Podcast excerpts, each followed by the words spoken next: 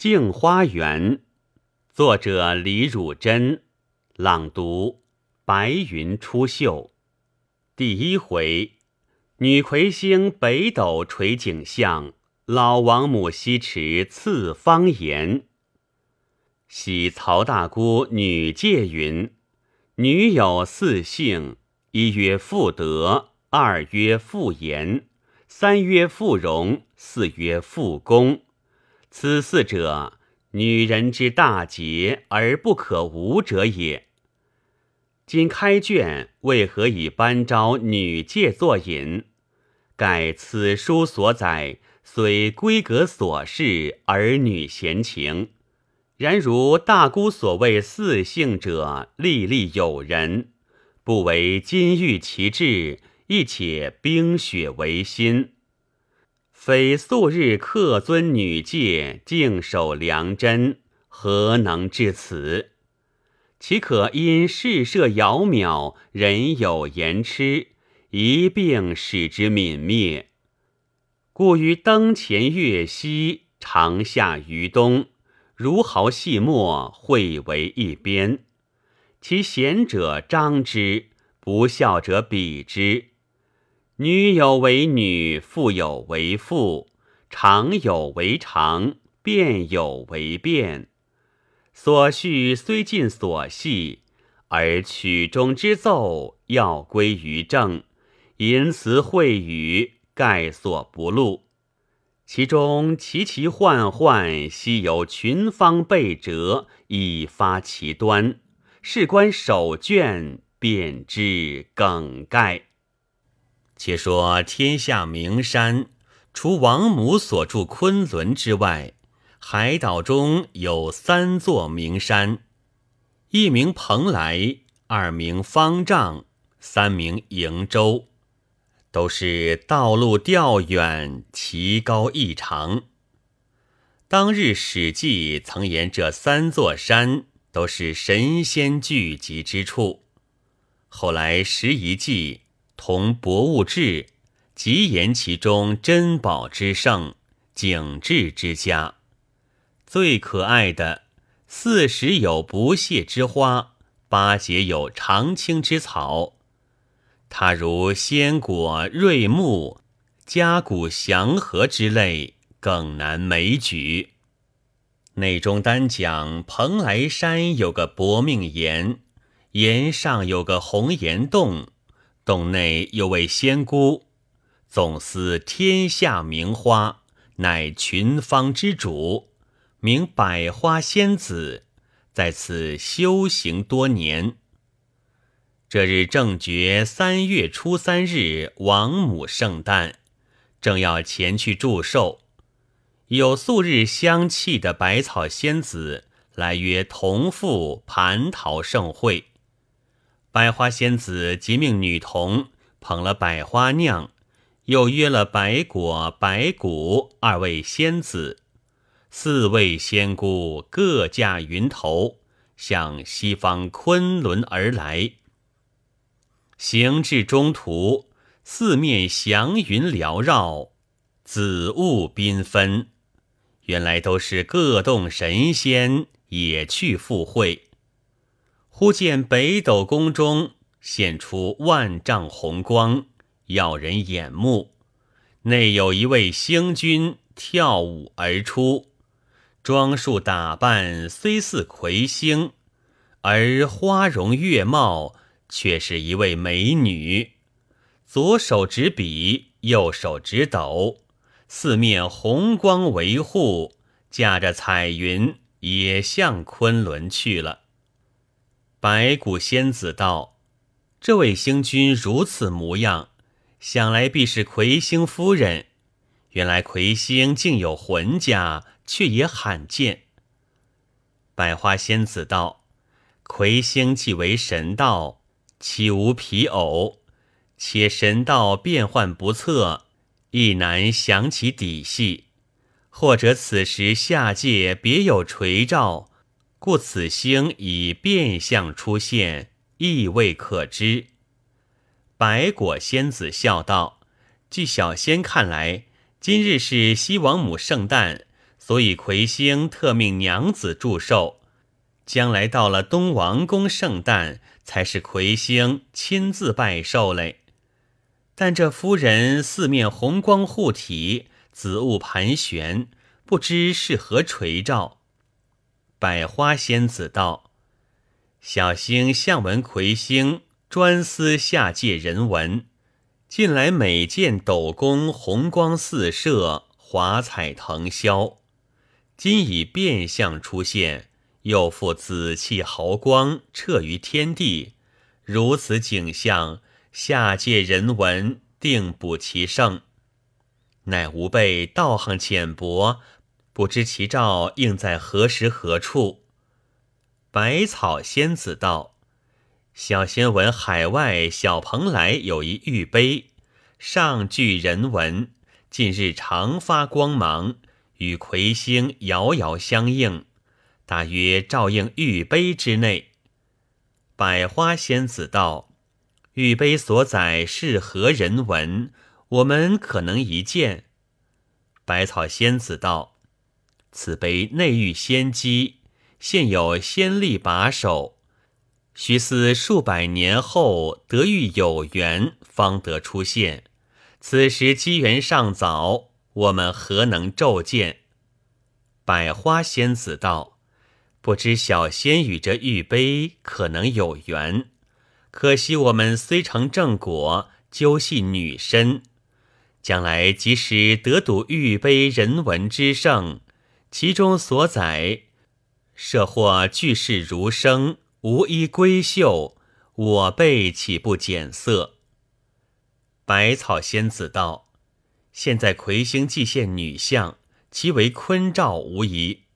况闻玉碑所放文光，每交午后或逢双日，尤其幻彩，较平时迥不相同。以阴阳而论，午后属阴，双亦属阴。文光主财，纯阴主女。据这景象，岂但一二闺秀，只怕尽是巾帼奇才类。百花仙子道。仙姑所见故事，小仙看来，即使所载竟是金国，设或无缘不能一见，岂非镜花水月，终须所望吗？百草仙子道：“这派景象，我们今日既得预睹，岂是无缘？大约日后，总有一位姐姐恭逢其盛。”此时渺渺茫茫，谈也无用。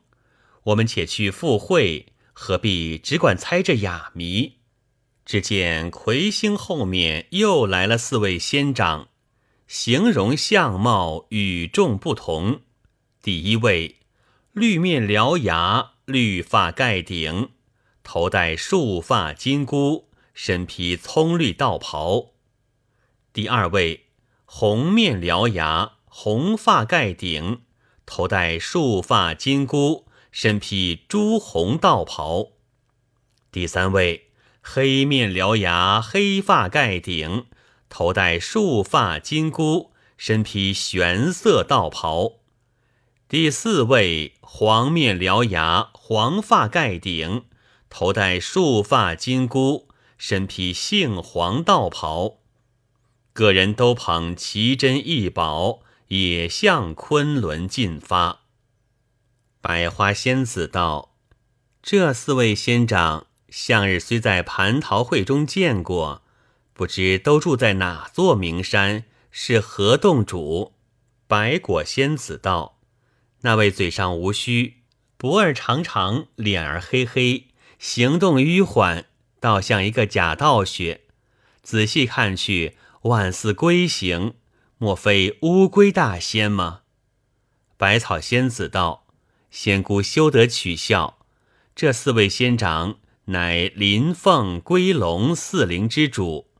那穿绿袍的总司天下毛族，乃百兽之主，名百兽大仙；那穿红袍的总司天下禽族，乃百鸟之主，名百鸟大仙。”那穿黑袍的总司天下界族，乃百界之主，名百界大仙。那穿黄袍的总司天下林族，乃百林之主，名百林大仙。今日各携宝物，大约也因祝寿而来。说话间，四灵大仙过去。只见福禄寿财喜五位星君，同着木公老君、彭祖、张仙、月老刘海禅、和合二仙，也远远而来。后面还有红孩儿、金童儿、青女儿、玉女儿，都脚踏风火轮，并各动许多仙翁仙姑。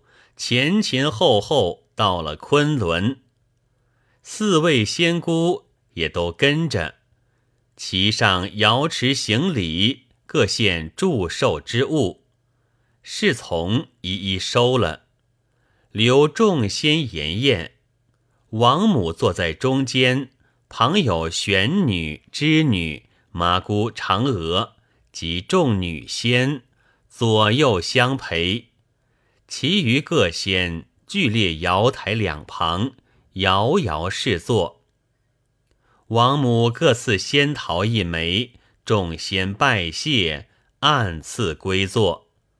说不尽天袍圣传，玉府仙牢。又闻仙乐和鸣，云亭风静。不多时，歌舞已罢。嫦娥向众仙道。今日金母圣诞，难得天气清和，各洞仙长、诸位星君，莫不齐来祝寿？今年之会可谓极盛。适才众仙女歌舞，虽然绝妙，但每逢桃颜，都曾见过。小仙偶然想起，素闻鸾凤能歌，百兽能舞。既有如此妙事，何不趁此良辰，请百鸟、百兽二位大仙，吩咐手下众仙童来此歌舞一番？诸位大仙以为何如？众仙刚要答言，那百鸟、百兽二仙都躬身道：“蒙仙姑吩咐，小仙自当应命。但歌难悦耳。”舞难于目，兼恐众童儿鲁莽性成，倘或失仪，王母见罪，小仙如何尽当得起？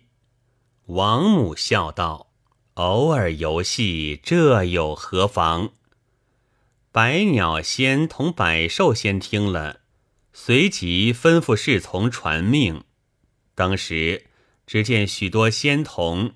围着丹凤、青鸾两个童儿，脚踏祥云，到了瑶池，拜过王母，见了百鸟大仙，领了法旨，将身一转，变出丹凤、青鸾两个本相，一个是彩毫炫耀，一个是翠翼鲜明。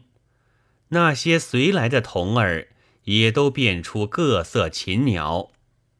随后，麒麟童儿带着许多仙童也如飞而至，一个个参拜王母，见了百兽大仙，领了法旨，都变出本相，无非虎豹犀象、张袍麋鹿之类。那边是众鸟围着鸾凤歌喉婉转，这边是麒麟带着众兽。舞态盘旋，在琼阶玉器之间各现所长，连那摇花起草也分外披服有致。王母此时不觉大悦，随命侍从把百花酿各赐众仙一杯。嫦娥举杯向百花仙子道。仙姑即将仙酿祝寿，此时鸾凤和鸣，百兽率舞，仙姑何不趁此也发个号令，使百花一起开放，同来撑住，既可助他歌舞生容，又可添些酒兴，岂不更觉有趣？众仙听了，齐声说妙，都催百花仙子即刻施行，已成千秋未有一场盛会。百花仙子连忙说道：“小仙所思各花开放各有一定时序，非比歌舞，随时皆可发令。月子今出此言，这是苦我所难了。”况上帝于花号令极严，稽查最密。凡下月应开之花，于上月先成图册，其应否增减虚办、改换颜色之处，俱后亲裁。上命披香玉女细心详查，务使巧夺人工，别开生面。所以同一梅花。有绿萼朱砂之意，同一莲花有重台并蒂之奇。牡丹、芍药加号极繁，秋菊、春兰芳名更火。一枝一朵悉遵定数而开，或后或先，俱待临期而放。又命催花使者往来保护。以其含苞吐萼之时，如是成言，果无喘错。著名金鹿云签，来岁即以雕栏之内，绣榻之前，令得净土栽培，清泉灌溉。要诗人之题品，供上客之流连。花日增荣，以为奖励。设有帷物，纠察灵官，奏请分别事罚。其最重的，系之金庭驿馆，不特任人攀折，兼使沾泥和土，见柔于马足车轮。其次重的，风筝蝶闹，悬剑雕残，雨打霜摧，登时零落。其最轻的。一折至深山穷谷，青眼西逢，红颜谁顾？听其猥亵，一任尘埋。有此种种考察，是以小仙奉命为谨，不敢参差，亦不敢延缓。今要开百花于片刻，举四季于一时。月子此言，真是细论了。嫦娥听这一片话，甚觉有理，再难勉强。当不起风仪与乐府素日亲密，与花事向来不和，在旁边说出一段话来，未知如何，下回分解。